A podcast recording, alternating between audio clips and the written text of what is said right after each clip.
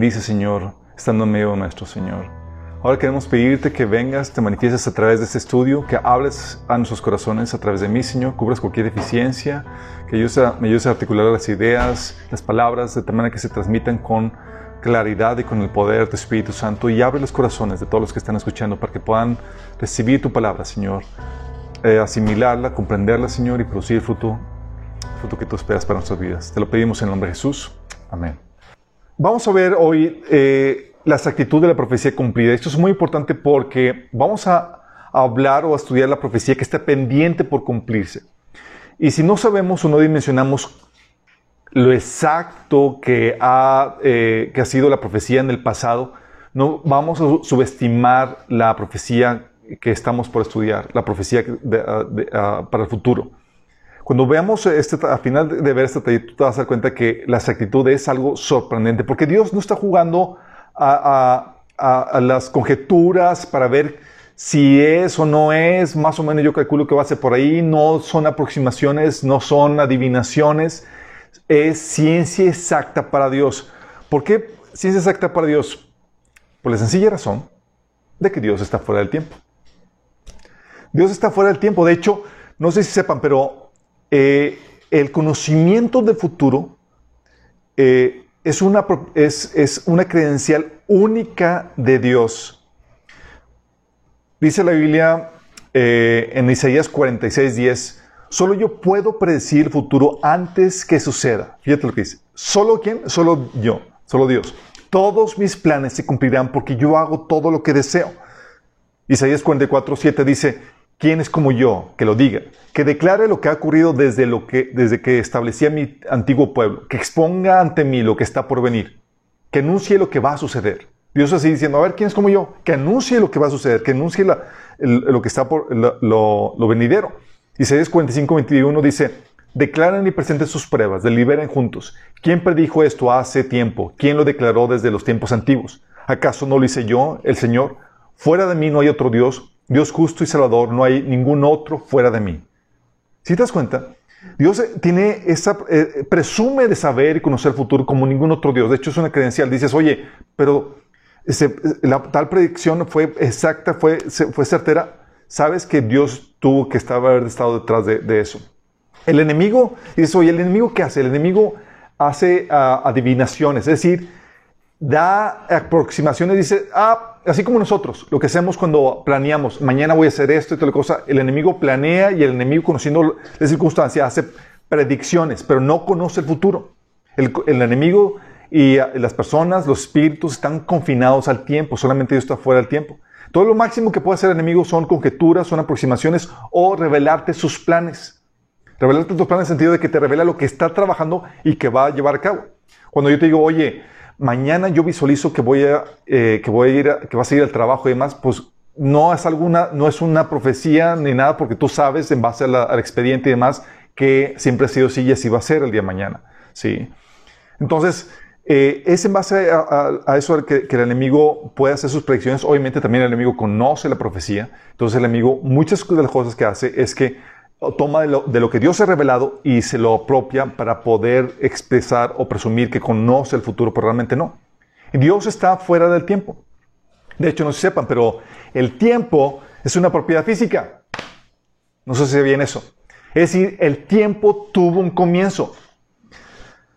Antes de que Dios creara el universo, antes de que, o sea, así, cuando Dios creó el universo, creó el, espacio, creó eh, el, espacio, creó el tiempo y creó la materia. Y eso es muy importante que lo entiendas. ¿Por qué? Porque el, tiempo es una propiedad física eh, y antes de que, de que hubiera tiempo, Dios es. Dios existía antes del tiempo. ¿Sí? De hecho, los, físicos están, conocen y saben esto muy bien. Es algo que, que, entienden. Los, que estudian la, física, la, eh, física cuántica, la, eh, y demás saben que el tiempo es una propiedad física y Einstein cita, lo cito, dice, para nosotros físicos estamos convencidos que la distinción entre pasado, presente y futuro es solo una ilusión, por persistente que se sea. Fíjate lo que dice, ¿sabes qué? El presente, pasado y futuro es una ilusión. ¿Por qué? Porque ellos saben, y por lo que han estudiado, que el futuro ya existió, ya existe. Pero nosotros tenemos una perspectiva del tiempo ah, como un, un desfile donde estamos viéndolo de frente. Vemos de dónde viene, pasado, hacia dónde va, futuro, y vemos el presente. Sí, pero Dios ve el desfile de una vista panorámica desde arriba. Y para Dios es todo lo ve al mismo tiempo. ¿Sí me explico? Es así como Dios lo, lo, hace. Y, y, los científicos saben que el futuro ya existe. Eso es algo que, que, que, entiendas y es algo que confirma la Biblia. ¿Por qué? No sé si has leído Apocalipsis cuando dice, hecho está. ¿cómo que hecho está? Pues ni siquiera lo hemos vivido, no se ha cumplido. No, pero desde la perspectiva eterna ya todo está hecho. Y los científicos han descubierto que el tiempo, el futuro ya existe, aunque nosotros no lo hayamos experimentado. ¿Sí te das cuenta? Si dices, oh, me vuela, me vuela la tapa de los, de los, sesos. Sí, te vuela la tapa de los sesos. Es para que lo, lo mastiques ahí un rato. Pero eso tiene ventajas. Porque si Dios conoce el futuro, dices, oye, ¿qué está tramando Dios? Dios cuando creó el cielo y la tierra, cuando Dios creó al ser humano, al hombre, eh, y lo puso en el jardín de Edén y creó todo eso, pues ¿qué acaso Dios no previó lo que iba a suceder? ¿Por qué Dios hizo, pesar, a pesar de todo este caos que se ha ocasionado, por qué Dios hizo esto? ¿Qué, qué, qué estaba pasando? Sí. Y muchos creen que el propósito de Dios, el plan original de Dios, se estropeó. Y que y que hay plan B. Plan B para muchos es, oye, pues yo quería que el hombre viviera aquí, tenía el propósito de que reinara la tierra como representación mía, quería tener una relación basada en el amor mutuo con el hombre, porque eso es lo que quería Dios hacer, acuérdense, Dios quería, quería tener una relación basada en el amor mutuo con el, con el hombre, que el hombre lo amara y Dios amando al hombre, por eso Dios te cela, porque fue diseñado para tener una relación basada en el amor mutuo con él. Dios quería tener una familia, hijos que compartieran su naturaleza, por, Dios, eso Dios lo hizo a su imagen y semejanza. Y Dios quería que el gobierno de su gobierno se estableciera en la creación a través del ser humano, por eso le dio autoridad. Entonces Dios quería tener una familia de reyes y sacerdotes que lo representaran, llevaran su naturaleza, una familia de hijos que, que manifestaran su reino en su creación, una familia de hijos que, que amaran y correspondieran al amor de Dios. Dios quería ser no sé si conozcan el, término de, corregente. ¿Corregente? ¿Corregidor? ¿Qué es un corregidor? ¿Alguien sabe? No, alguien que lo corriera, no, ah, eh, eh, no alguien que corre gente, es corregidor, ¿no? ok, corregidor. De hecho, era aquí eh, corregidor o virrey. No sé si conozcan a un virrey. Aquí en México tuvimos un virrey. ¿Se acuerdan quién fue? Maximiliano. ¿Qué es un virrey? Es un. Oye, no está aquí el rey de España, pero aquí tenemos al virrey. Lo mismo Dios quiere hacer contigo. No está aquí Dios, físicamente, pero aquí tienen su virrey, un representante de él que reina en su lugar como representante suyo. Bueno, Dios quería hacer eso en, el hombre, extender su reino a través de virreyes, corregentes, ¿sí? de una federación eh, celestial. Dice el diseño de Dios, el hombre peca, y para muchos en su perspectiva dicen, ¿sabes qué? Se frustró el plan de Dios. Hijos, ser humano, yo quería que gobernaran aquí la tierra, que, que mi reino estuviera aquí. Lo echaron a parar todo. Plan B, pues ni modo, vámonos al cielo. Todos allá a estar por toda la eternidad. Y no, no es así. No hay plan B. ¿Sí lo que entiendes? No hay plan B. No es como que, chin, se frustró el plan de Dios. ¿Really? ¿Tú crees que se frustró el plan de Dios? o sea, Dios quería tener una relación basada en el amor mutuo, una familia de hijos que compartieran su naturaleza, que el gobierno de Dios en la creación se, estableciera a través del ser humano, a través de nosotros. Y ese sigue siendo el plan de Dios. Y si le pregunto, entonces, ¿el enemigo destruyó su plan original? ¿Se está cumpliendo el plan de Dios? No tal cual. Déjame explicarte esto, y es algo que entiendes. ¿Destruyó el plan de Dios al, eh, Satanás al momento de ser pecar al hombre? No. ¿Sabes lo que pasó? Sino que Dios utilizó esa caída y eso que el enemigo quiso hacer para hacer de su plan algo todavía más glorioso. Es como el plan A, pero con más poder.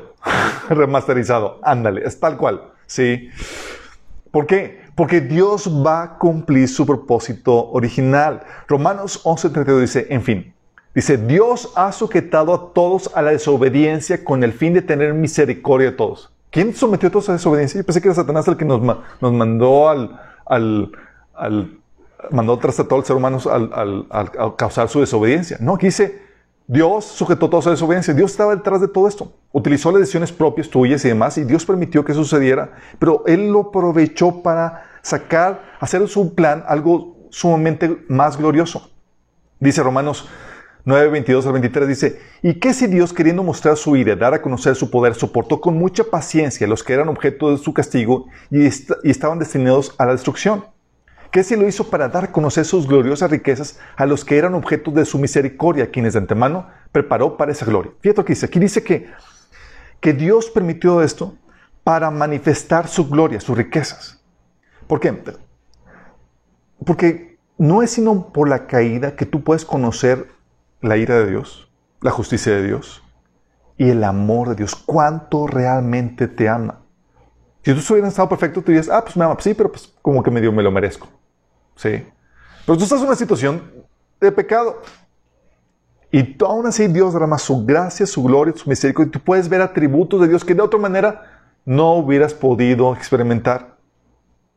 ¿Me, me doy cuenta? De hecho, ¿sabes qué hizo Dios con la caída nos añadió valor.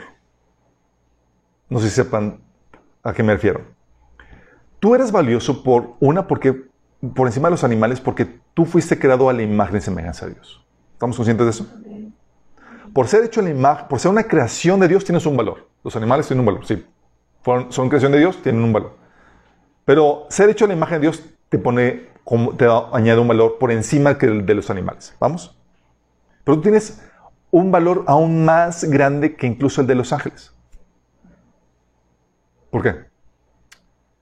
Porque tú no solamente eres valioso porque eres una creación de Dios, tú eres valioso porque eres la redención de Dios. Dios pagó por ti con sangre, a precio de sangre, para rescatarte. Tú no eres valioso solamente porque eres la creación de Dios, hecho a la imagen de Dios, tú eres valioso porque el Hijo de Dios, Dios hecho carne, pagó por ti con su sangre. Con eso te hizo más valioso. Dios no murió por los ángeles, Dios murió por ti, lo que te hace a una persona más valiosa. ¿Cuánto vale algo? Vale lo que pagas por eso. Y Dios pagó por ti. ¿Estás consciente de esto? Es, oh my goodness. O sea, añadió valor. Eso no se hubiera podido ser sin la caída, chicos. Lo que hace Dios es que le, sacó provecho a esta problemática, ¿sí? utilizó a Satanás, utilizó la necedad del hombre, la rebelión, para manifestar su gloria y su esplendor a los que van a ser herederos de su reino, a los que van, a los, a los que correspondieron su, su, amor y les ha mostrado su misericordia. Y luego ya que utiliza al enemigo, lo juzga, lo condena. Con Dios nunca, eh, Dios nunca pierde, chicos. Si lo que Dios hace es que Dios utiliza a sus enemigos para su favor y luego los condena. Así como Satanás. Eso ya está Apocalipsis 20:10. ¿Qué pasó con el diablo? Dice, el diablo que los había engañado será arrojado al lago de fuego y azufre, donde también habrán sido arrojados la bestia y el falso profeta. Ahí serán atormentados día y noche por los siglos de los siglos. Aquí está hablando del desenlace final del diablo. En el Inte, ¿por qué estás libre? Porque le está sacando provecho a Dios. Le está sacando provecho a Dios. De hecho, eso lo vimos en el tema de, guerra espiritual y en el tema de autoridad. Pero es algo que quiero que entiendan. Por eso te vas a encontrar palabras o frases de, en la Biblia que expresan este modus operandi de Dios. Cuando, por ejemplo, este Jesús estaba diciendo acerca de, eh, de Juan, de Judas Iscariote, ¿se acuerdan? Que decían, dijo Jesús acerca de Judas Iscariote, el Hijo del Hombre va de acuerdo a lo que está escrito acerca de él. O sea, va a ser entregado. Acerca, va a cumplir todo lo que Dios ha preparado para él. Pero dice, pero hay de aquel por quien es entregado. Mejor le sería no haber nacido. Pocas palabras está diciendo, la traición que me van a hacer va a desatar el propósito que Dios tiene preparado para mí. Pero la persona que me, o sea, la traición va a desatar el propósito, pero la persona que lo traiciona va a ser condenada. lo que Dios hace. Como Dios conoce el futuro, y es maravilloso, Dios pone las piezas del rompecabezas aquí y allá para armar su obra de arte maestra. No sé si han visto, para que, para que puedas entender un poquito más, no sé si han visto esos fotos que están hechas en base a retratos. Que son así, así te, acercas, y dices, oye, son retratos, ¿sí? Y dices, órale, bien intenso. Y, son, y, hay unos que son profesionales eh, donde son, utilizan las sombras y los colores y realmente los hacen encajar así. Y otros que, que son, eh, eh, que lo utilizan, cambian, modifican para que se vea muy, artificial. Pero las profesionales hacen eso. Es como si Dios, con tus decisiones tomadas por ti mismo, por tu libre albedrío, le das a Dios fotos. Tú y todos le damos fotos. Y Dios ya sabe las fotos de antemano. Y lo que hace es que él arma rompecabezas para armar su obra de arte. Dios no violó tu libre albedrío. Dios utilizó tu libre albedrío para armar su plan maestro. ¿Sí me explico? Entonces Dios no frustró, Dios Satanás no frustró el plan de Dios, no destruyó su plan original, sigue el plan A vigente. Ahorita solamente ha habido una breve interrupción dentro de su plan pero se acerca próximo el tiempo de restauración de todas las cosas, donde retomamos de nuevo cuenta el plan original. Dice Hebreos 3:21. Es necesario que Él permanezca en el cielo, está hablando de Jesús, hasta que llegue el tiempo de la restauración de todas las cosas, como Dios lo ha anunciado desde hace siglos por medio de sus santos profetas. ¿Alguien sabe a qué se refiere con la restauración de todas las cosas? ¿A qué se refiere? Que vuelvan a que vuelvan a como estaban. Oye, está el plan original de Dios, hubo la interrupción porque eso el pecado, la rebelión de Satanás, el hombre y demás. Y lo, la agenda de Dios en este plan de redención es retomar el plan original otra vez. Es restaurar todo al diseño original de Dios. Porque Dios no ha dejado de lado su plan original. Y para eso, ¿qué tiene que ser Dios? Tiene que eliminar a todos sus enemigos. Todos los que se rebelaron, todos los que se rebelaron contra su plan original, contra su diseño, tiene que eliminarlos, tiene que quitarlos, porque están estorbando, se están levantando en contra de su voluntad. Y tiene que venir establecimiento del reino de Dios en toda la creación. Cuando habla de establecimiento del reino de Dios, está hablando de este plan, diseño original, donde Dios gobernaba a través del ser humano sobre su creación en un estado de perfección. ¿Vamos? Eso es el reino de Dios. Dice la Biblia en 1 Corintios 15, del 24 al 28. Entonces vendrá el fin, cuando Él, Jesús, entregue el reino de Dios al Padre, luego de destruir todo dominio, autoridad y poder. Porque es necesario que Cristo reine hasta, que hasta poner a todos sus enemigos debajo de sus pies. El último enemigo que será destruido es la muerte, pues Dios ha sometido a todo a su, eh, todo a su dominio. Al decir que todo, queda sometido a su dominio, es claro que no incluye a Dios mismo, quien todo lo sometió a Cristo. Y cuando todo les ha sometido, entonces el Hijo mismo se someterá a aquel que lo sometió a aquel que le sometió todo, para que Dios sea todo en todos. ¿Qué te está diciendo? Que Jesús tiene que reinar hasta que ponga a todos sus enemigos bajo sus pies. Ahorita todavía sus enemigos están muy campantes, chicos. Sí. ¿Por qué? Porque Dios quiere rescatar a sus enemigos físicos. Los espirituales ya están condenados, pero aún los espirituales están libres y campantes. Todavía no están presos, todavía no están en, el, en el lago de fuego. Pero Dios, Jesús lo que va a hacer es que va a reinar y va a someter a todos, a todos sus enemigos bajo sus pies. ¿Por qué? Acuérdense que el dominio de la tierra, ¿a quién fue dado? Al ser humano, ¿verdad? No a los ángeles. Entonces es responsabilidad del ser humano poner la casa en orden antes de recibir al Padre. ¿Sí entiendes? Porque si viniera, de hecho, uh, ahorita les voy a explicar qué pasa si Dios viniera así directamente de trancazo sin poner la casa en orden. Ahorita vamos a ver eso.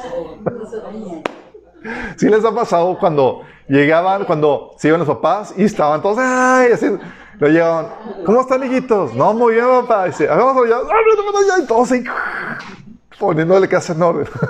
Ahorita vamos a ver qué onda con eso. Es algo similar, sí, pero quiero entiendan. Entonces, el plan de Dios es, eso. Dice, Eh, Apocalipsis 11, 15. Tocó el séptimo ángel su, tro- su trompeta y el cielo resonaron fuertes voces que decían, el reino del mundo ha pasado a ser a nuestro Señor y de, de su Cristo y él reinará por los siglos de los siglos. Aquí está hablando de que el reino por fin llega a ser parte de Cristo y aquí va a reinar por los siglos de los siglos. Fíjate, dice Romanos 8 del 18 al 23. Sin embargo, lo que ahora sufrimos no es nada comparado con la gloria que Él nos revelará más adelante. Pues toda la creación, fíjate que dice, no solamente nosotros, toda la creación espera con anhelo el día futuro en que Dios revelará quiénes son verdaderamente sus hijos. ¿Quién está esperando que, se revelen eh, que se revelen los hijos de Dios? Toda la creación está esperando, ya que se revelen, que se manifiesten. Contra su propia voluntad, toda la creación quedó sujeta a maldición de Dios. Sin embargo, con gran esperanza, la creación espera el día en que será liberada de la muerte y la descomposición y se unirá a la gloria de los hijos de Dios. Eh, disculpen ahí, gracias, amorcito, por, la, por las... Sí. Saludos a mi esposa.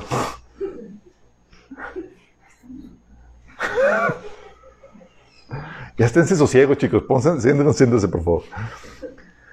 Tú dices, sin embargo, fíjense lo que dice, la, creación quedó contra su propia voluntad sujeta a maldición.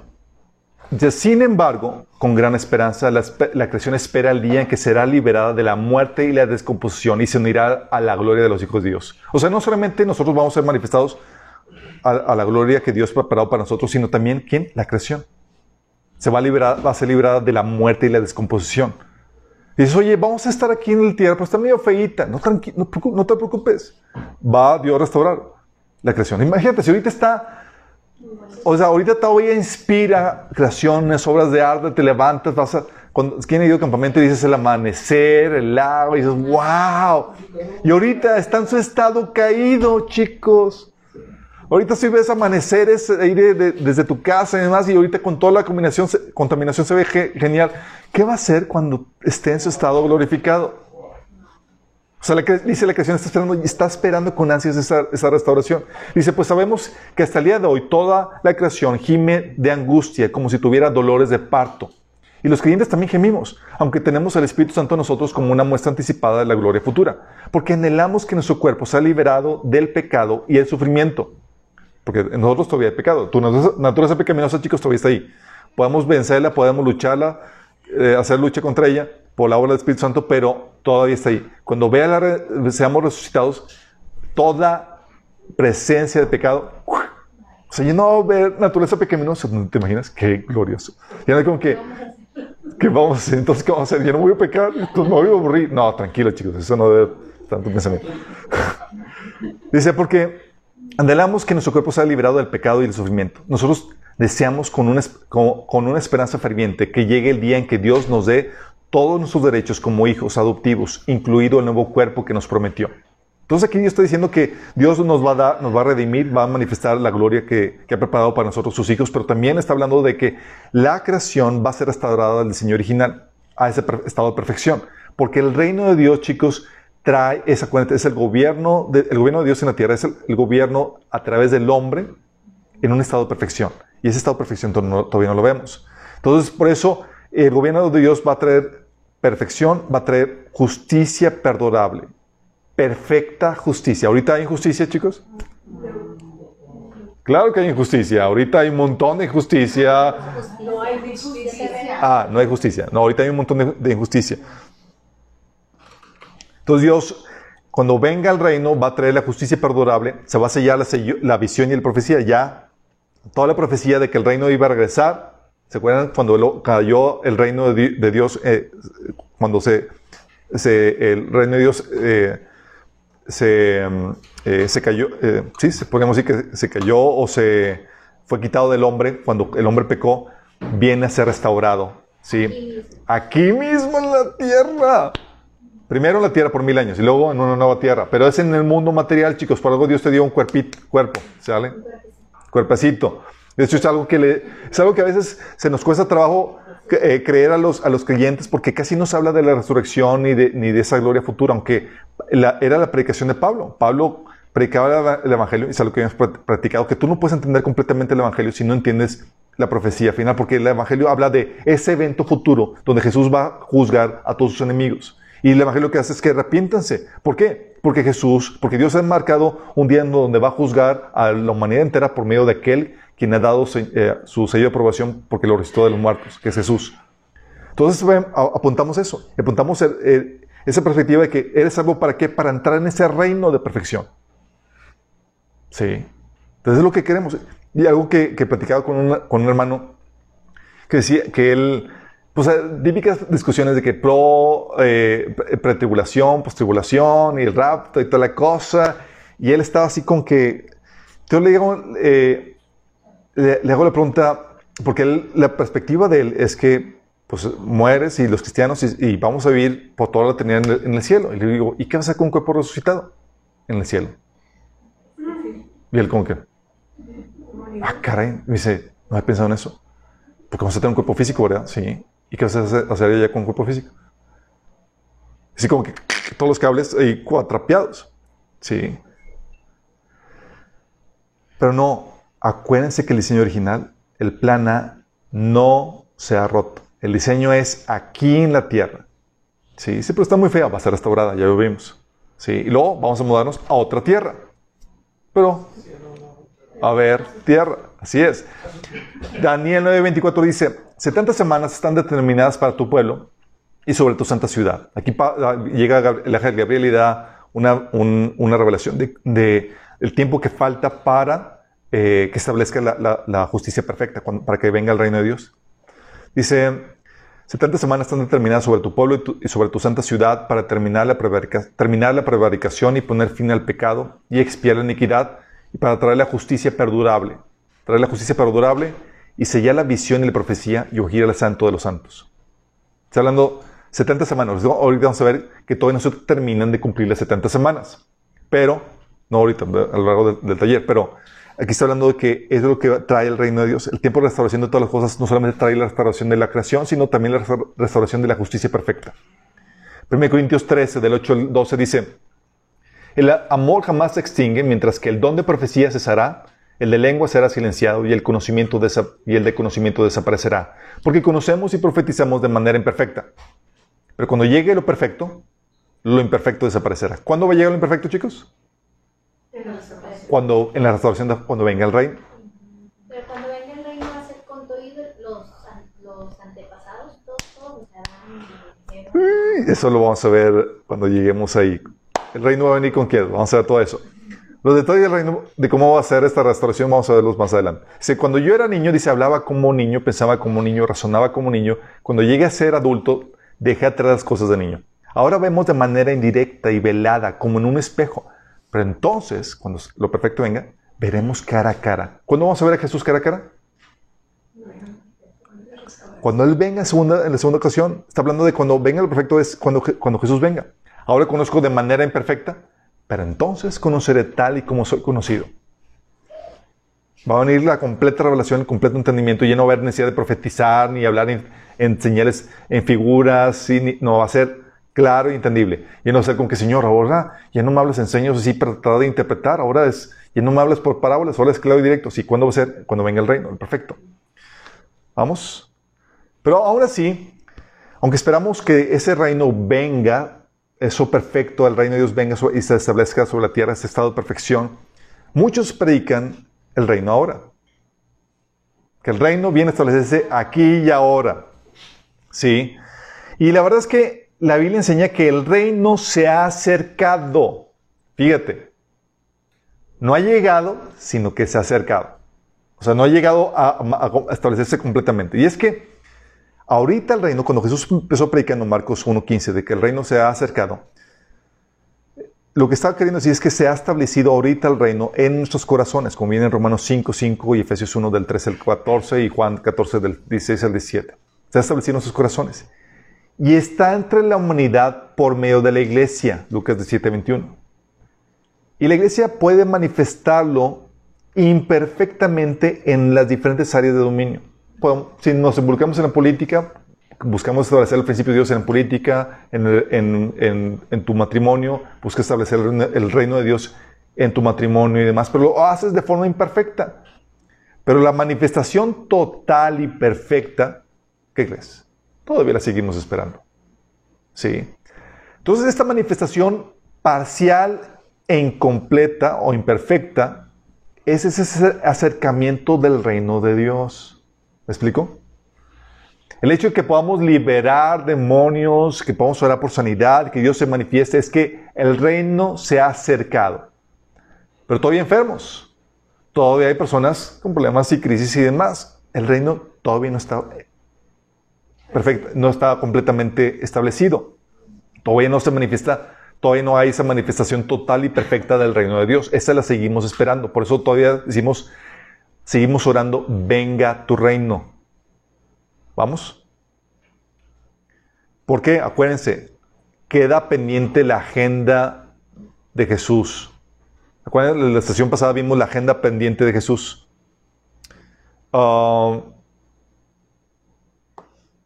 sí, está pendiente la agenda de, pendiente de Jesús que vimos la estación pasada que tiene que, estar, que, tiene que gobernar del, del trono de David. ¿Sí? Tiene que restablecer el, el reino de Israel tiene que dar el reino a los santos para que gobiernen juntamente con él, tiene que dar la nueva Jerusalén, hay toda la agenda pendiente que vimos, sí, tiene que resucitar a los santos del Antiguo Testamento.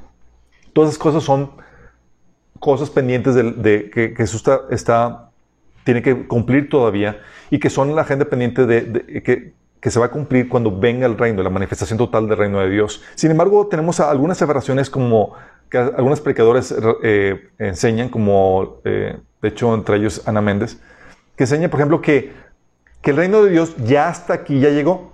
Ya es todo lo que podamos esperar, no podemos, ya no tenemos que esperar nada más. Porque el reino, dicen, el reino eh, de Dios no es físico, sino espiritual. ¿Sí? ¿Han escuchado que dicen que es que la Biblia dice que el reino de Dios no es de, eh, este mundo, sino eh, que no es de este mundo, entonces es, espiritual. Bueno, en ese pasaje cuando habla Jesús de que el reino de Dios no es, eh, no es de este mundo, no está hablando de que no pertenezca a este mundo, en sentido de que no se vaya a establecer en este mundo. Tienes que entender bien esto. Cuando Jesús está hablando de que el reino de Dios no, es de este mundo, hay dos palabras que se refieren a la Biblia mundo. Mundo es la creación de Dios, buena, que Dios quiere redimir, y otra palabra mundo que significa el sistema de creencias, prácticas eh, y acciones que se levantan en contra de Dios, del reino de Dios, que es, el mundo está hablando del de eh, el reino del enemigo, el sistema del enemigo, ¿sí es? Sistema de creencias, prácticas, eh, y cosas que, se levantan en contra de Dios y valores que se levantan en contra de Dios. Y ese es el ese mundo. Entonces, por eso dice la Biblia que, por un lado, te dice que de tal manera Dios amó, amó al mundo, que es la creación de Dios, y por otro lado, te dice Juan que no améis al mundo, que es el sistema de, de, cosas. Cuando Jesús está hablando de que mi reino no pertenece a este mundo, no está hablando que no, no se vaya a establecer en este mundo, sino que está hablando de que no pertenece al sistema de creencias, valores y prácticas del enemigo. Que el Señor te enseña que no ames. Porque en el reino de este mundo, en ese pasaje, cuando eh, lo dijo cuando, eh, cuando este, este Pedro eh, le, quitó, le cortó la, oreja a este...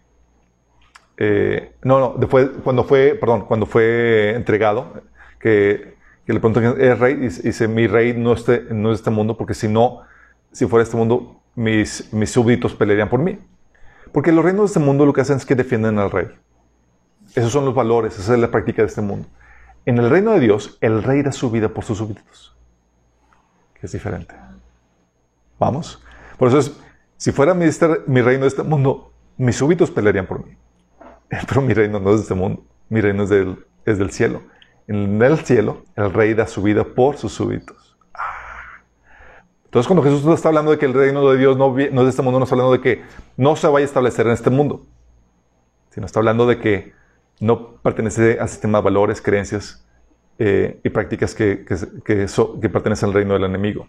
Entonces, personas como Ana Méndez y otros predicadores dicen que el reino de Dios no es físico, sino espiritual, basando, sacando el contexto de esos pasajes. Dicen que el reino de Dios es el manifestado a través eh, del Espíritu en el día del Pentecostés. Ya vino el reino. ¿Cuándo vino? En el día del Pentecostés. Ya no tenemos que esperar al reino de Dios. Ya, es todo.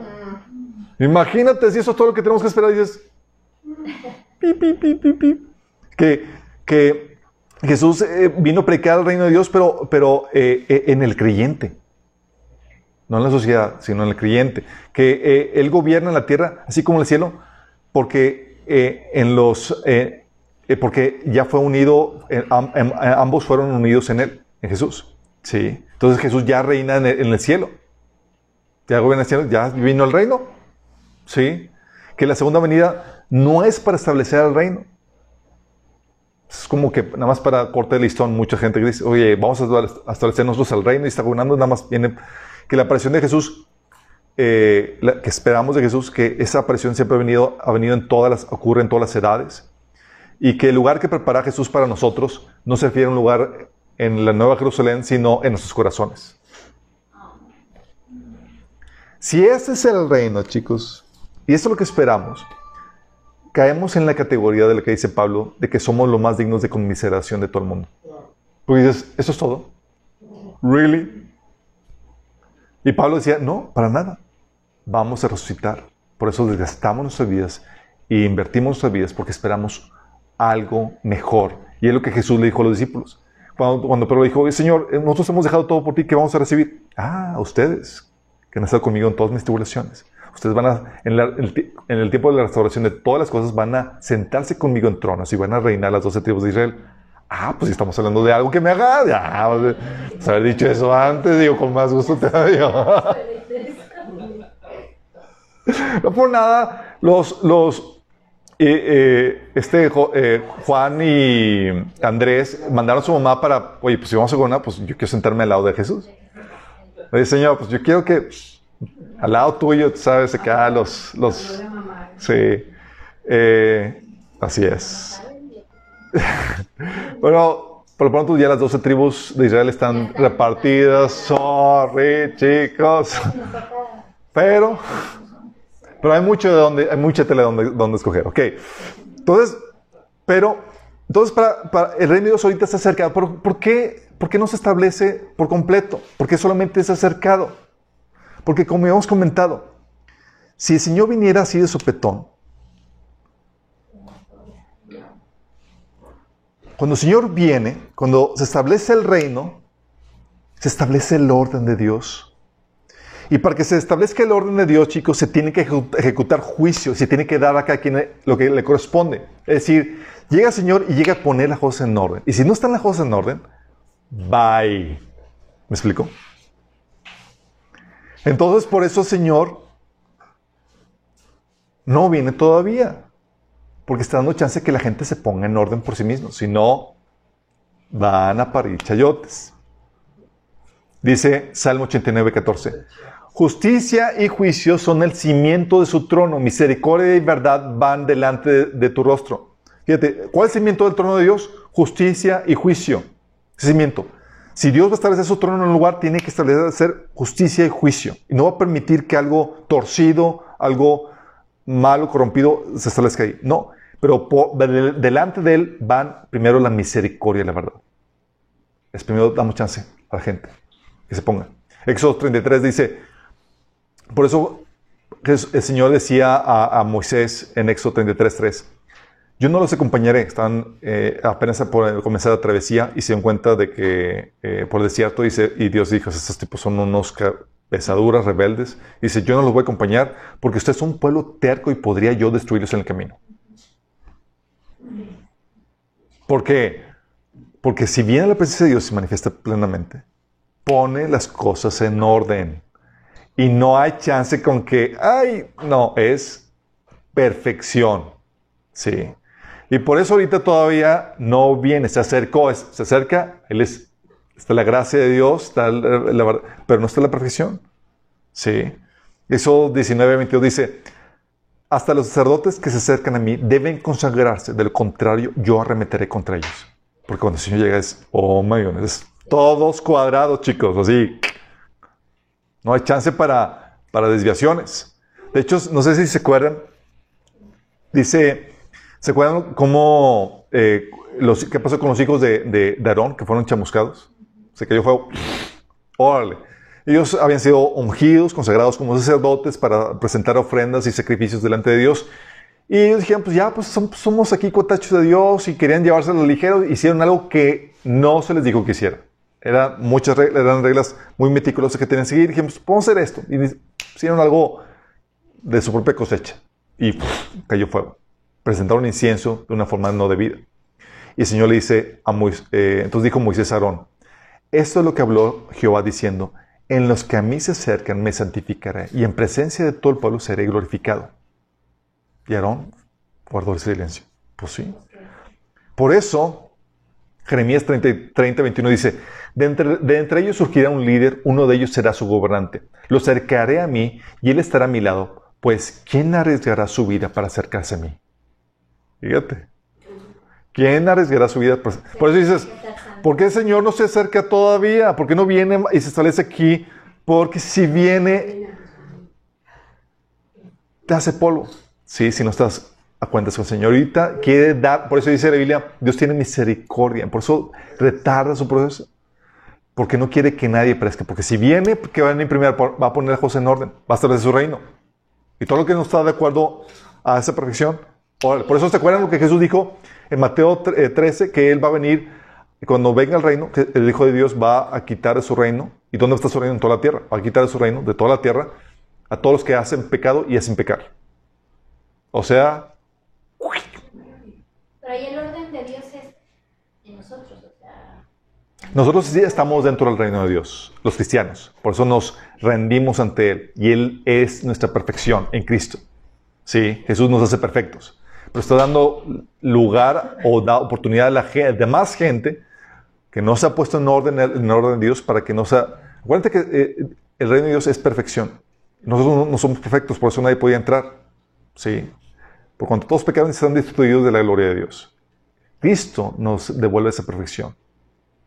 Cosa que no podríamos sacar, obtener por, por nuestra propia cuenta. Pero no toda la gente ha aceptado esa restauración, esa perfección que se ofrece en Cristo, sino que siguen eh, eh, eh, de rebeldes a Dios. Por eso la Biblia nos advierte, Dios es fuego consumidor, Hebreos 12, 20, 29. Es fuego consumidor. ¿Por qué? Porque no está las cosas en orden, consume. Entonces, ¿qué hace Dios? Guarda su distancia para chance a que no se consuman las, las personas ni nada, sino da chance que sean restauradas. ¿Sí? Como dice 2 Pedro 3:9, el Señor no tarda en cumplir su promesa, según algunos entienden la tardanza. Más bien, Él tiene paciencia con ustedes porque no quiere que nadie perezca, sino que todos se arrepientan. ¿Por qué? Porque si se acerca ya y regresa, es todos los que no se pusieron en orden, todos los que no se pasaron a su reino, todos los que no aceptaron a Jesús, fuego. Y es lo que predicamos. Digamos, arrepiéntete de creer en el Evangelio, porque Jesús no se advirtió, si no te arrepientes, vas a perecer. Y es literal en sentido físico y sentido espiritual. Sí, los que estén vivos a perecer en sentido. Por eso, en su segunda venida, chicos, ¿qué es lo primero que hace Dios, Jesús, cuando ya regresa? ¿Se acuerdan? ¿Qué hace Jesús? Llega, Armagedón, llega con, eh, destruye a Satanás y sus ejércitos, y luego, acto seguido, Mateo 25, del 31 al 46, reúne a las naciones sobrevivientes. Fíjate, reúne a las naciones sobrevivientes, las que sobrevivieron, sobrevivieron al Armagedón. Van a ser tan pocos hombres los que sobrevivan, que dice la Biblia que va a haber menos hombres que oros de Afir. O sea, no sé cuál sea ese tipo de oro, pero va a ser muy escaso. Dice eh, Mateo 25, del 31 al 46. Cuando el Hijo del Hombre venga en su gloria con todos sus ángeles, se sentará en su trono glorioso.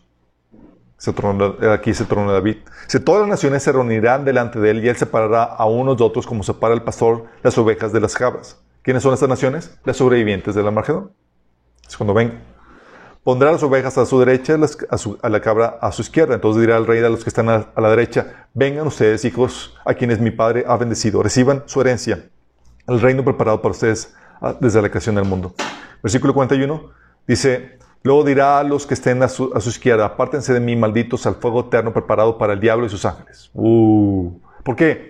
Porque el primero que hace el Señor es poner en orden las cosas porque va a establecer su reino. Lo que Jesús prometió cuando el Hijo del Hombre venga, va a quitar del mundo lo que hace pecado y lo que, lo que, pecan y hacen pecar.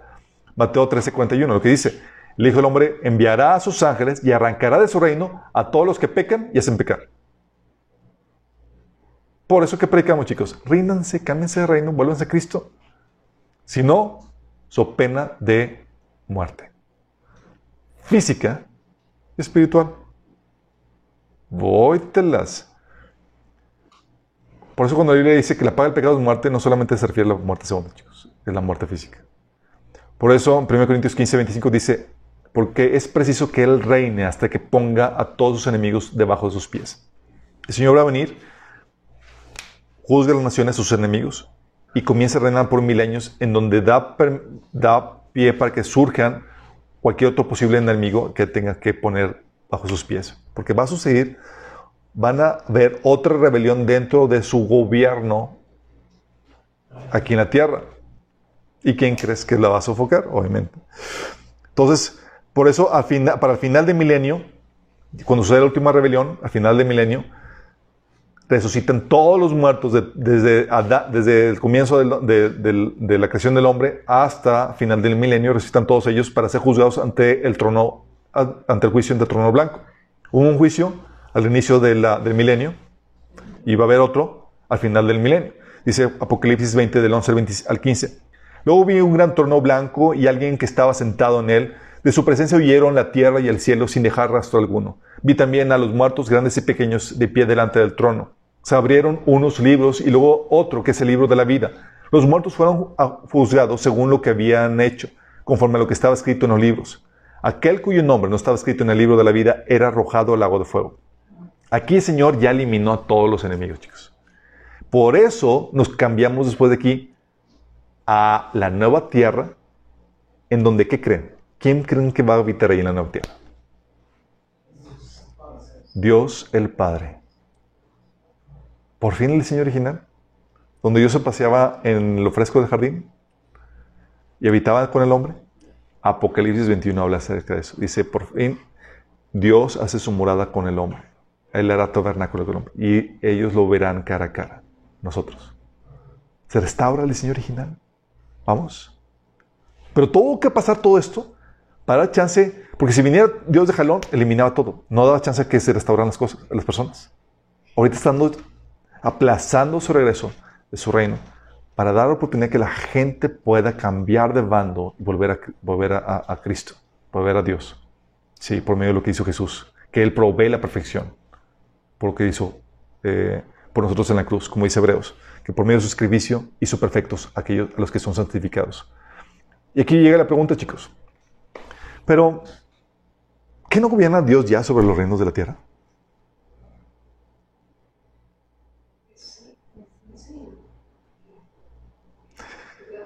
Digo, ¿se acuerdan el episodio de Daniel? Eh, es eh, Daniel 4 del versículo 26, 31, 34, 35, se lo voy a leer. Dice, estaba, acuérdense que estaba Nabucodonosor, tuvo un sueño, ¿sí? Y llega su intérprete oficial, que era Daniel, y le interpreta el sueño. Y en el sueño veía que había un árbol frondoso que era, simbolizaba Nabucodonosor y era cortado pero dejaban la, la, base del árbol, dando oportunidad que volviera a resurgir. Y de, este Daniel, la interpretación le dice, hey, ese, se los voy a leer. En cuanto a la orden de dejar en la tierra la cepa de las raíces del mismo árbol, significa que tú, que tu reino te quedará firme. Luego que reconozcas que el cielo gobierna. Fíjate lo que dice Daniel, o sea, Daniel dice a Nabucodonosor, que tu reino, su reino va a quedar firme, luego que, Nabucodonosor reconoce que el cielo gobierna. Le dice, llega, sigue la, la, historia dice, aún estaba la palabra, porque Nabucodonosor salió a pasear en su, en su, en su eh, palacio, vio la gran obra de sus manos, de lo que había hecho. Y dice, qué, qué, qué, maravilloso soy con todo lo que he hecho. ¿no? Y estaba, dice, aún estaba la palabra en, mi, en la boca del rey cuando vino una voz del cielo que eh, decirlo, que dice, a ti se te dice, rey Nabucodonosor, el reino ha sido quitado de ti. Y se acuerdan que pasó con Nabucodonosor, adquirió una mentalidad animal y estuvo siete estaciones como animal. No sabemos si fueron meses, semanas o años, pero siete algo, ¿sí? Solamente fueron meses mínimo, o tal vez años. Dice, más al final del tiempo yo, Nabucodonosor, alcé mis ojos al cielo, mi razón me fue devuelta y bendije al Altísimo y alabé y glorifiqué al que vive por, para siempre, cuyo dominio es sepinterno y su reino por todas las edades. Se le volvió la cordura.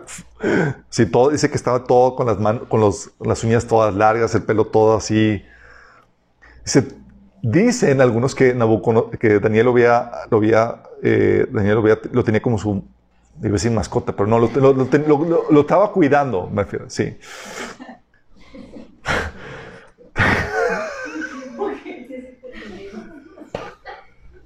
Sí, ok. Nos acompañó. A su compañía.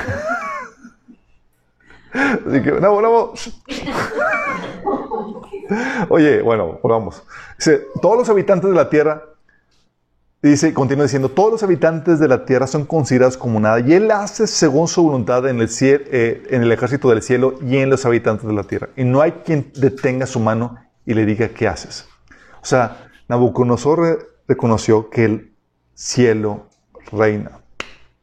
Entonces pregunta, si el Señor ya reina, ¿por qué estamos esperando que venga el reino?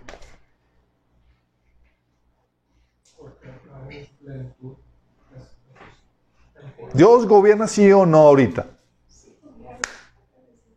¿Sí? ¿No? ¿Más o menos? Si ya gobierna, entonces ¿para qué estamos esperando el reino? Luego más porque dice la Biblia que toda autoridad viene de Dios. Romanos 13.1. 13 de 1 al 2. Las, las autoridades que hay, sí, hay, dice, vienen de Dios. Dice, sométese toda persona a las, a las autoridades superiores, porque no hay autoridad sino de parte de Dios y las que hay por Dios han sido establecidas. De modo que quien se opone a la autoridad, a lo establecido por Dios resiste, y los que resisten acarrean condenación por Dios. Entonces Dios gobierna a través de esas autoridades, sí, sí. Y Dios decide quién gobierna ahorita. Sí, de hecho, Romanos 9, 17 dice, porque la escritura dice a Faraón, para esto mismo te he levantado, para mostrar en ti mi poder y para que mi nombre sea anunciado por toda la tierra. Entonces él decide, Daniel, sí, Daniel 4, 26 dice, en cuanto a la orden de dejar en la tierra la cepa de las raíces del mismo árbol, significa que tu reino quedará firme y luego que reconozcas que el cielo gobierna. Entonces el cielo ya gobierna. Entonces, si, ya gobierna, ¿qué estamos esperando? Veo que sus hámsters, o sí, están colapsando.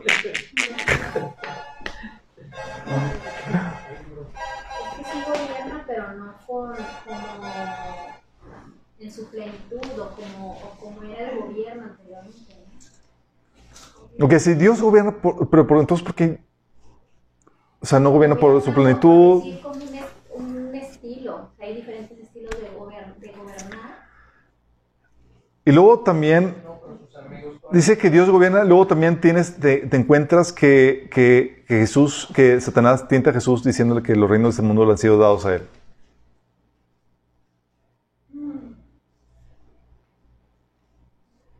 ¿Cómo está la cosa entonces? Deberían ver sus caras, chicos. No, está mi teléfono para tomarles. Ok. Si Dios tiene toda, toda teoría viene de Dios y Él decide quién la otorga, pero hay una problemática. La otorga a hombres caídos sometidos a Satanás.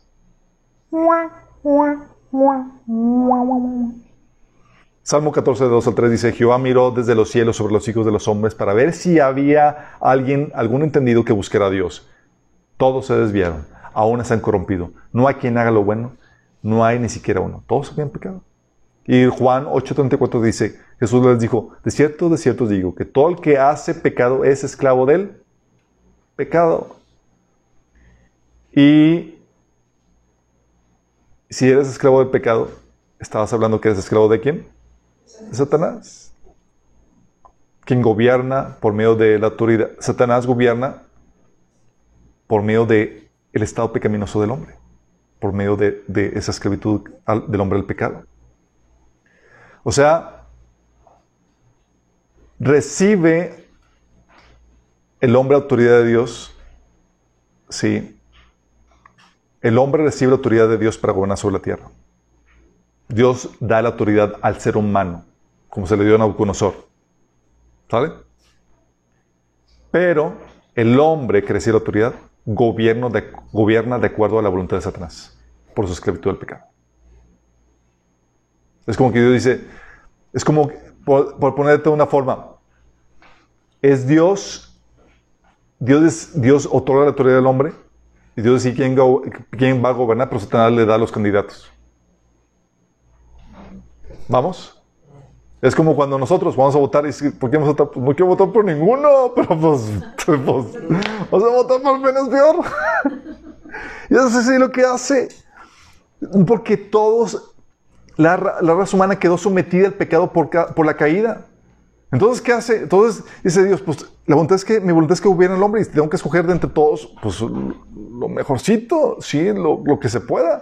Por eso tú ves en la Biblia que aún la persona más perfecta, por ejemplo, el reino del reinado de David, ¿qué tal estuvo? ¿Estuvo, sin ¿Estuvo perfecto? No, tuvo sus homicidios, sus adulterios.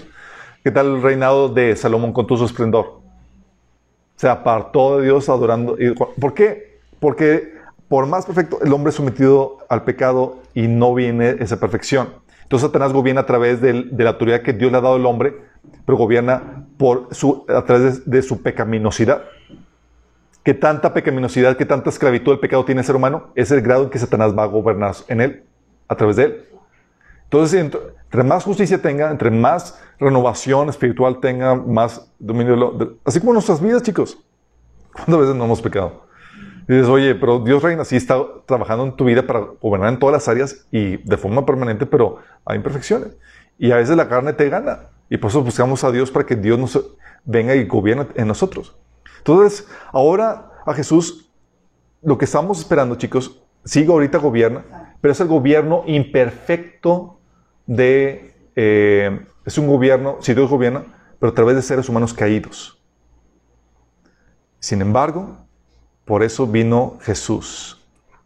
Ahora a Jesús, ¿qué creen, chicos? Se le ha dado toda autoridad. Mateo 28, 19, ¿se acuerdan? Resucitó y ¿qué hizo Jesús? Toda autoridad me ha sido dada en el cielo y en la tierra.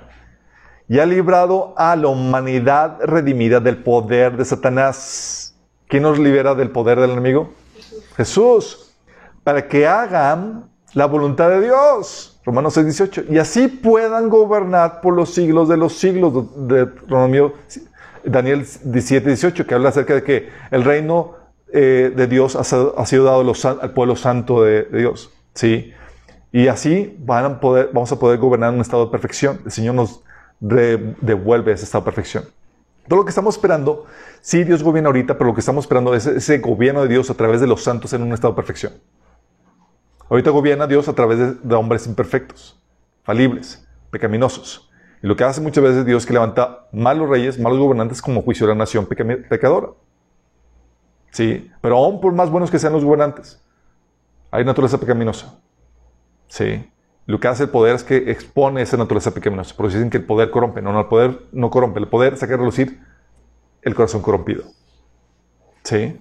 Porque muchas cosas, tú y yo no somos buenos no porque, no porque queramos, sino porque no, no tenemos el poder para hacer las cosas malas. Pero si tuvieras el poder para hacerlo y salirte con la tuya sin que nadie se dé cuenta,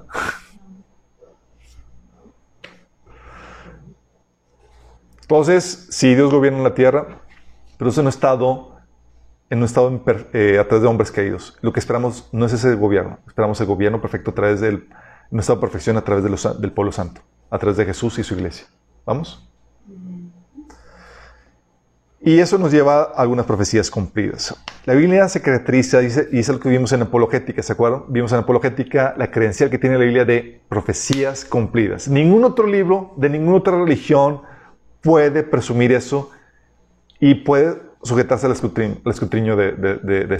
Hay gente que, que en discusiones de apologética de, con incrédulos y demás, que dicen, no, es que eh, en la Trinidad de Jesús, es que la Biblia, es que la, la, la, prueba histórica tal cual lo cuestionan otras personas y la Biblia, y tratan de refutar la Biblia con argumentos de de pseudocientíficos, arqueólogos o historiadores y demás. Y le digo, mira, antes de que me vengas con cualquier argumento, refútame la, profecía bíblica. Ya que lo refutes, hablamos de cualquier otro tema. Y es, ¿cómo lo haces? ¿Por qué? Porque si algo tiene la Biblia es que, por ejemplo, la Biblia fue traducida al griego, eh, del hebreo al griego, 300 años antes de Cristo. Y estaba en blanco y negro eh, en traducido griego, no apenas está haciendo, ya traducido al griego, 300 años antes de que Jesús naciera, en la versión Septuaginta. Sí. De hecho, los rollos del mar muerto eh, los más antiguos están datados a, eh, con, a, la- tienen la fecha de datación de 250 antes de Cristo. Rollo- Rollos de Mar Muerto. De hecho, no, teníamos el Torah, el Antiguo Testamento, la copia más, más, más antigua era de mil años atrás. Cuando encontró los rollos del Mar Muerto fue como que... ¡ah! O sea, una, escritos del Antiguo Testamento de, de antes de que, de que Jesús naciera. Y los comprobaron con las copias más antiguas que teníamos del, del Antiguo Testamento y eran prácticamente lo mismo. Habían detallitos de eh, una letra que faltaba, etcétera. Sí, pero nada relevante. Entonces tienes eso, problemática, y dices, oye, refuta eso. Y la Biblia tiene algunas profecías cumplidas muy impresionantes, como por ejemplo la cautividad de Israel, en Deuteronomio 28, 36, que dice, el Señor hará que tú y el rey que hayas elegido para gobernantes sean deportados a un país que ni tú ni tus antepasados conocieron. Ahí adorarás a otros dioses, dioses de madera y de, piedra. Esta profecía fue hecha en el libro de Deuteronomio por Moisés en el 1406 antes de Cristo. 1406 a.C. fue cumplida en el año 597 a.C. con el reinado, eh, cuando Nabucodonosor se llevó cautivos a. ¿Cómo sucedió esto? Una profecía dada prácticamente mil, años antes de su cumplimiento. Y el cumplimiento está registrado históricamente. La diáspora y el antisemitismo. Deuteronomio 28 del 66 al 60, y- del 64 al 66. Dice, pues el Señor te dispersará por todas las naciones. Fíjate, una profecía era, te voy a dispersar a una nación. Y aquí cambia la profecía, te voy el Señor te dispersará por todas las naciones, desde un extremo de la tierra al otro. Ahí rendirás culto a dioses ajenos que ni tú ni tus antepasados conocían, dioses de madera y de piedra.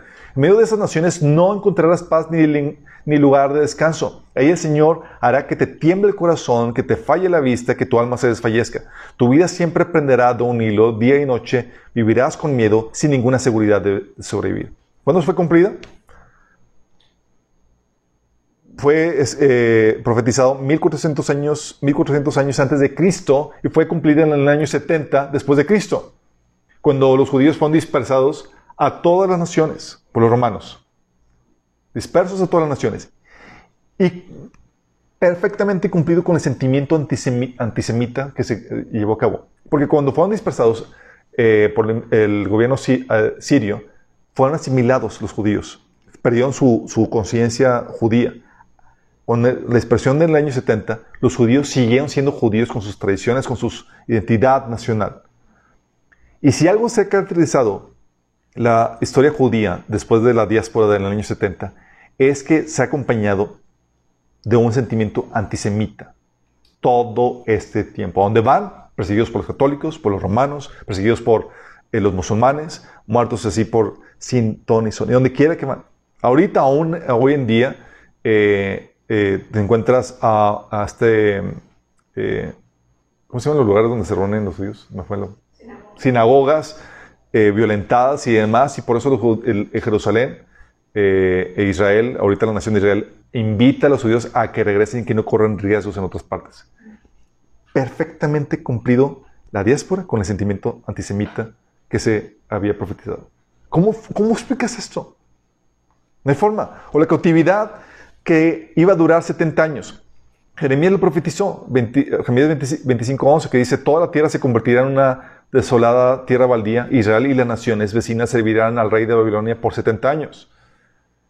Daniel estaba haciendo su devocional, leyendo el libro de, Jeremías y se cuenta que, wow, ya, es tiempo. Y empieza a orar para el cumplimiento de eso. Cumplida y, el rey de Sirio da el banderazo de que ella pueden regresar a casa en el año 539 a.C. Sí. O la, la venida del rey sirio. ¿Sabes tú que Isaías profetizó eh, que iba a surgir un rey llamado Ciro en el año 697 a.C. y fue cumplido um, este, 200 años después, en el 537? Y se dice que Daniel enseñó la profecía a Ciro. Dijo, Ciro, nuestros profetas hablaron de ti hace tiempo y le enseñó la profecía. Y le se leyó, dijo, es cierto, soy yo. Imagínate. Isaías 44, del 28 al 45, del 1 al 6, dice, ¿qué dice de Ciro? Es mi pastor y cumplirá todo lo que yo quiero. Al decir a Jerusalén, serás, edificada y el templo serás fundado. Y eso fue lo que hizo, lo que hizo Ciro. Dio la orden para que Jerusalén y el templo fuera reedificado. Y empieza ahí la descripción, ahí se los dejo para que la lean. Otra palabra profética, de que Israel rechazaría a Dios y que Dios llamaría a los gentiles profetizado por Moisés y por Isaías en el 1406 a.C. y cumplida en el año 34 después de Cristo. O sea, te lo reitero, y estaba la Biblia traducida al griego 300 años antes.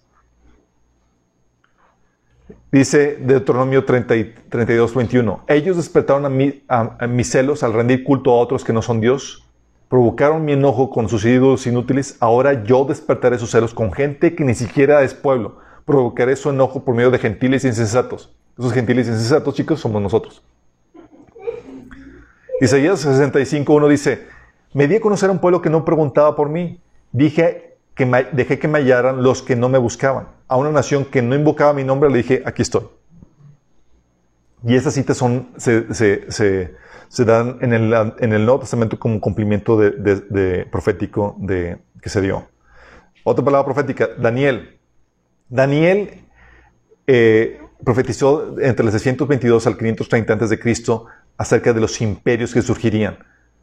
Daniel capítulo 2, capítulo 7, capítulo 11 habla acerca de estos imperios. Eh, eh, profetizó que surgiría el imperio de Grecia, el, imperio, de, Roma el imperio de Roma fase 2 que estaba todavía por cumplirse, aún el imperio de Persia. Y Daniel profetizó eso. O sea, Daniel profetizó eso en el 622 y Grecia, por ejemplo, fueron 300 años después, en el año 300 antes de, Cristo. Roma, el inicio de su reino fue en el 168 antes de Cristo. Cosas que no pudieron haber sucedido, chicos. De hecho, tal, tan impresionante es la profecía de Daniel acerca del imperio de, de Grecia que los expertos tuvieron que concluir que el libro de Daniel fue escrito después del gobierno de Grecia. Porque estaba muy... Porque era tal el detalle, tal, tal cosa. Así, imagínate, dijeron, no, no puede ser esto. Porque asumen de que la profecía no, se, eh, no, no es, es, imposible. ¿sí? Eh, también la profecía de que el templo sería destruido y no quedaría piedra sobre piedra. ¿Quién la dijo?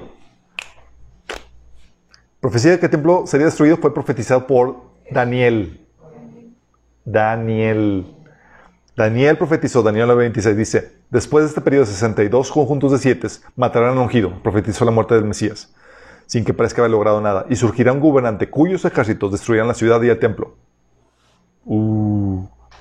Y al fin llegará con inundación, guerra y la miseria que acarrea está decretada desde el momento hasta el fin. Okay, aquí Daniel está profetizando eso y Jesús lo reiteró en Marcos 13.2, donde habla acerca de que no quedaría piedra sobre piedra, dando detalles del cumplimiento de esta profecía.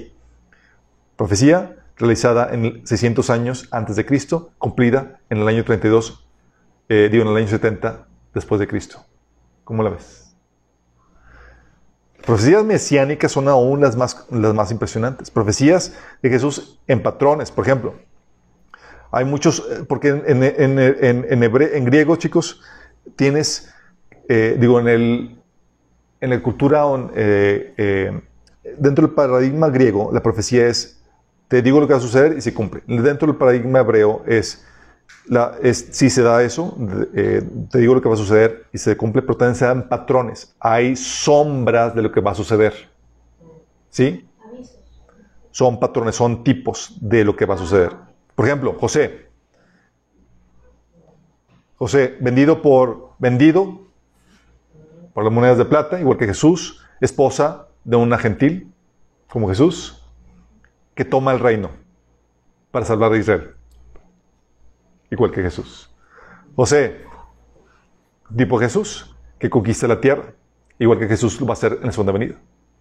Sí, nosotros somos ahorita como peregrinos extranjeros, esperando a nuestro rey, que vamos a... Estamos como peregrinos extranjeros. ¿Se acuerdan de Abraham, que estaba como peregrino extranjero en la tierra en la que se le iba a dar como posesión?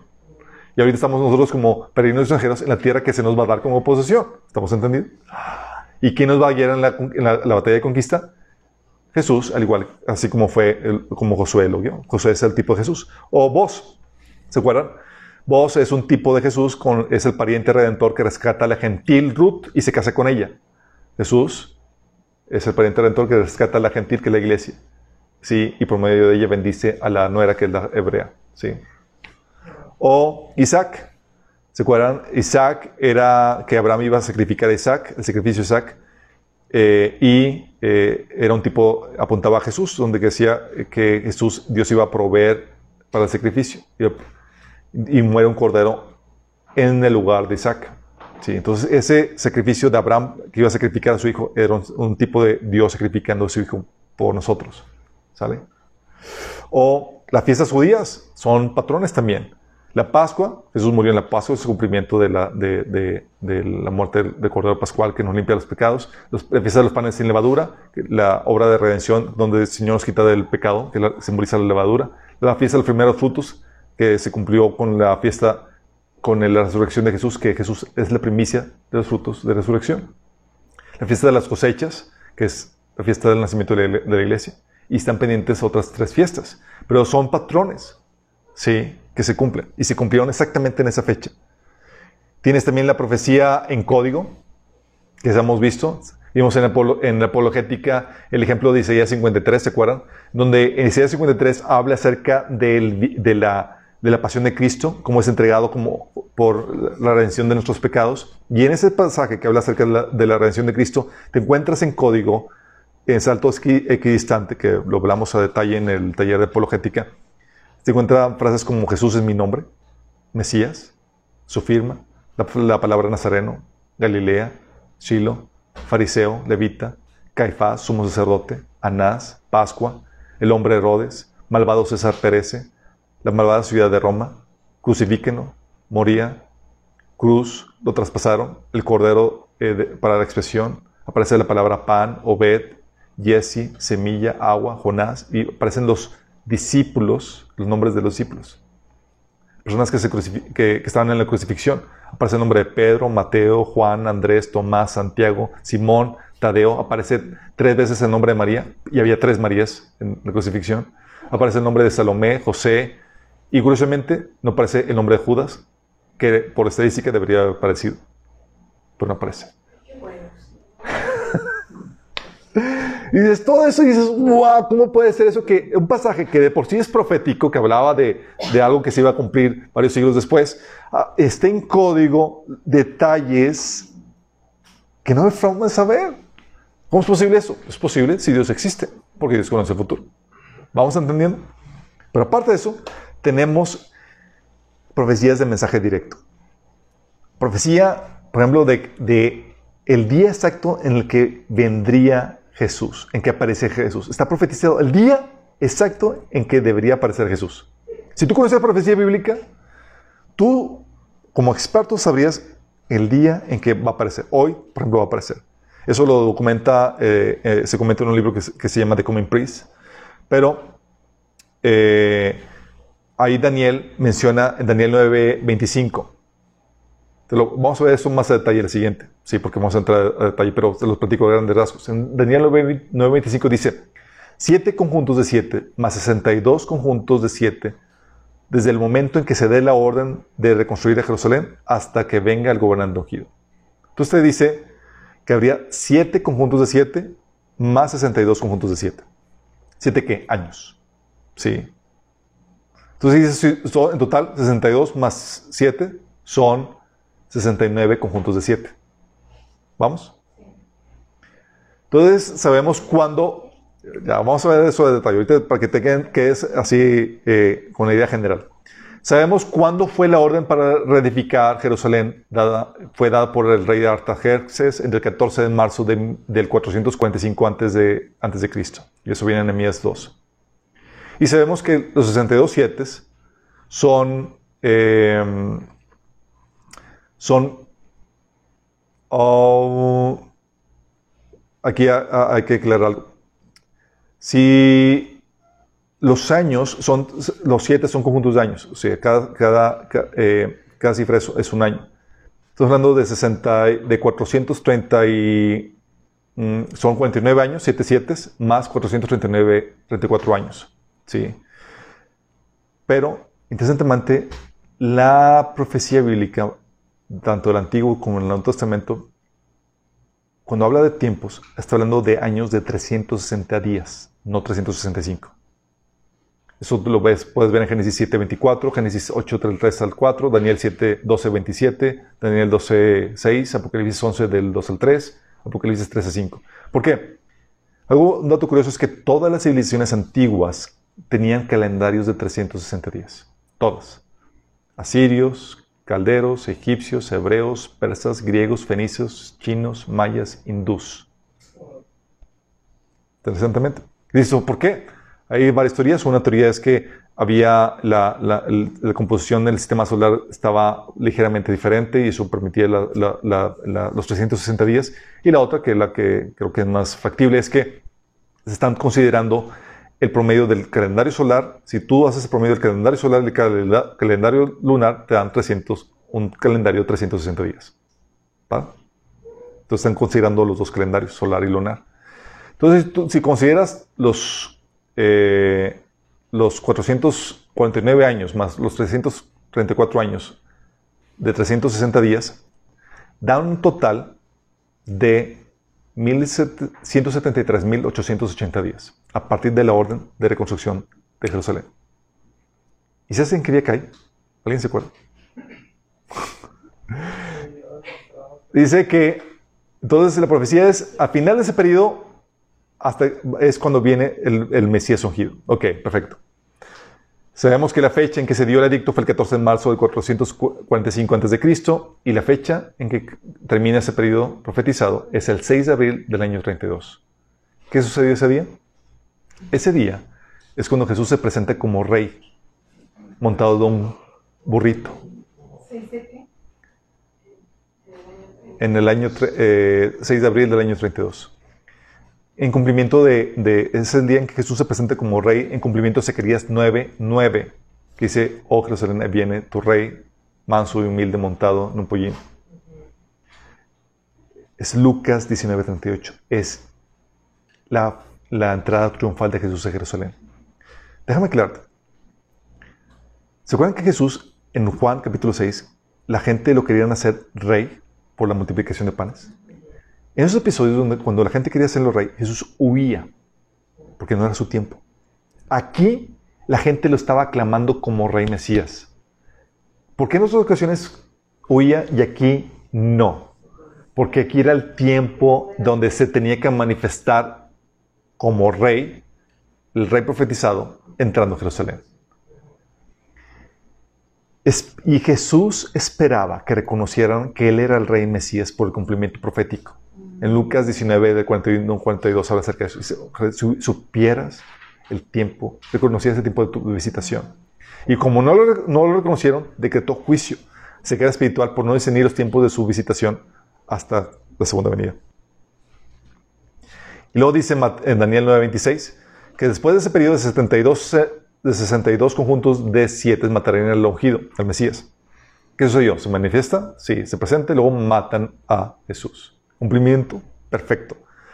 Dice, matarían al ungido sin que parezca haber logrado nada y surgirá un gobernante cuyos ejércitos destruirán la ciudad y el templo. Entonces le quita la vida al Mesías después de las 62 semanas y destruyen la ciudad y el templo después de las 62 semanas.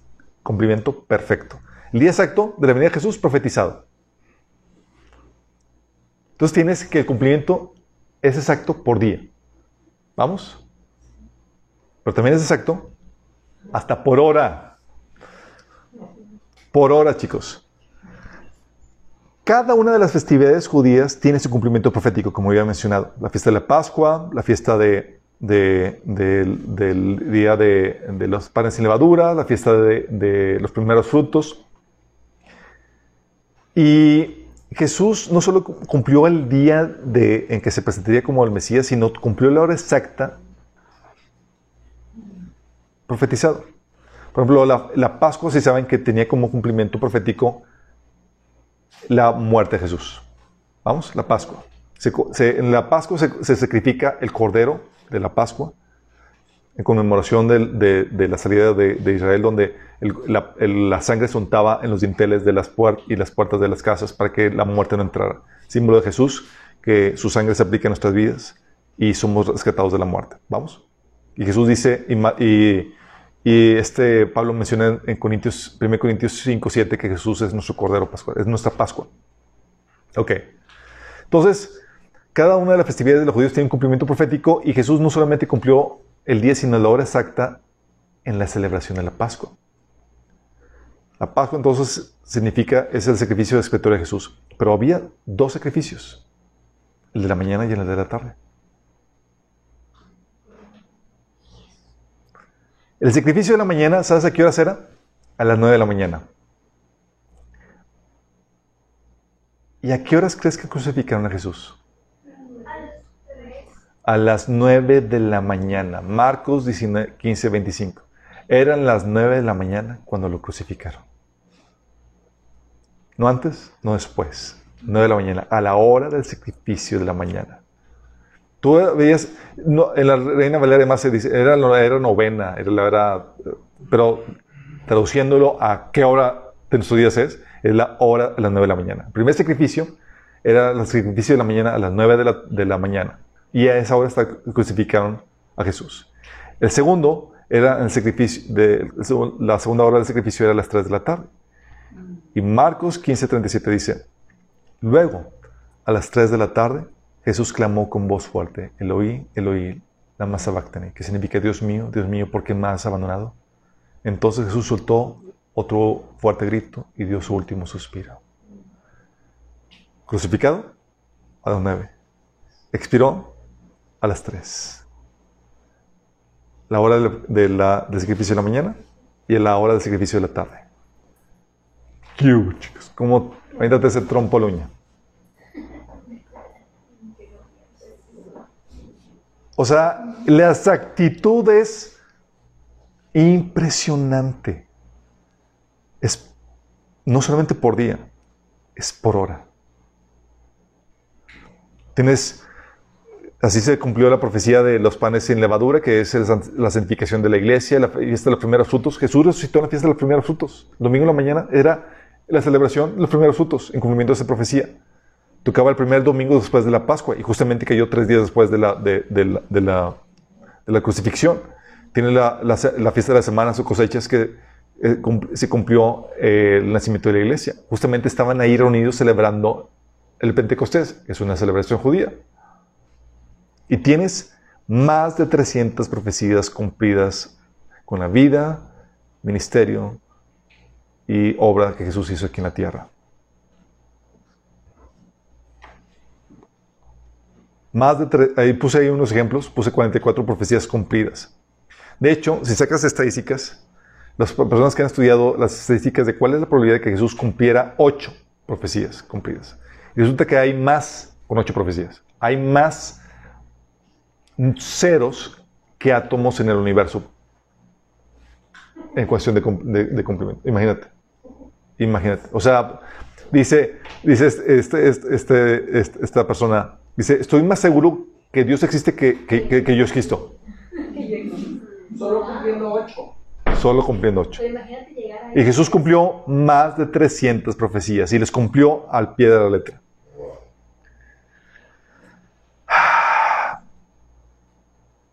¿Te imaginas esto? Si esta es la exactitud de profecía, si Jesús cumplió 300, con tal exactitud que cumplió el día y la hora. Por estas 300 hay ocho pendientes más por cada profecía. Hay ocho pendientes más que cumplir. ¿Te imaginas esto? Estamos hablando de que, my goodness, si este es el, expediente profético de la Biblia, es prepárate para lo que vamos a ver, porque es ciencia exacta. Si, así fue el cumplimiento, prepárate y emocionate, porque así de exacto va a ser el cumplimiento. No, va, no son aproximaciones de que, no, es simbólica, alegórico, no, síguete el expediente.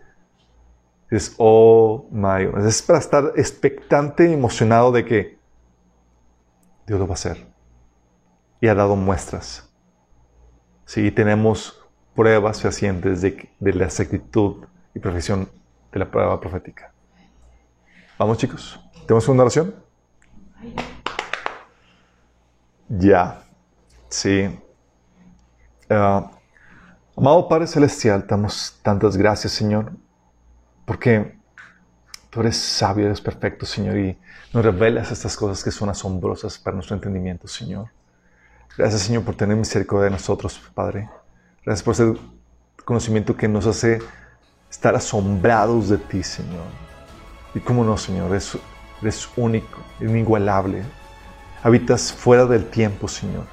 Y ves el principio y el fin al mismo tiempo, Señor. Y sabes lo que está por suceder. Y delante de tus ojos, desde tu perspectiva eterna, ya todo está hecho, Señor.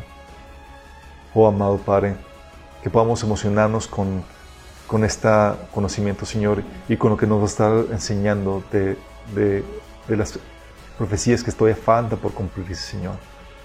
Gracias porque podamos ver el historial y podamos descansar que tu palabra, como dice Jesús, ni una jota, ni una tilde pasará sin que sean cumplidas, Señor.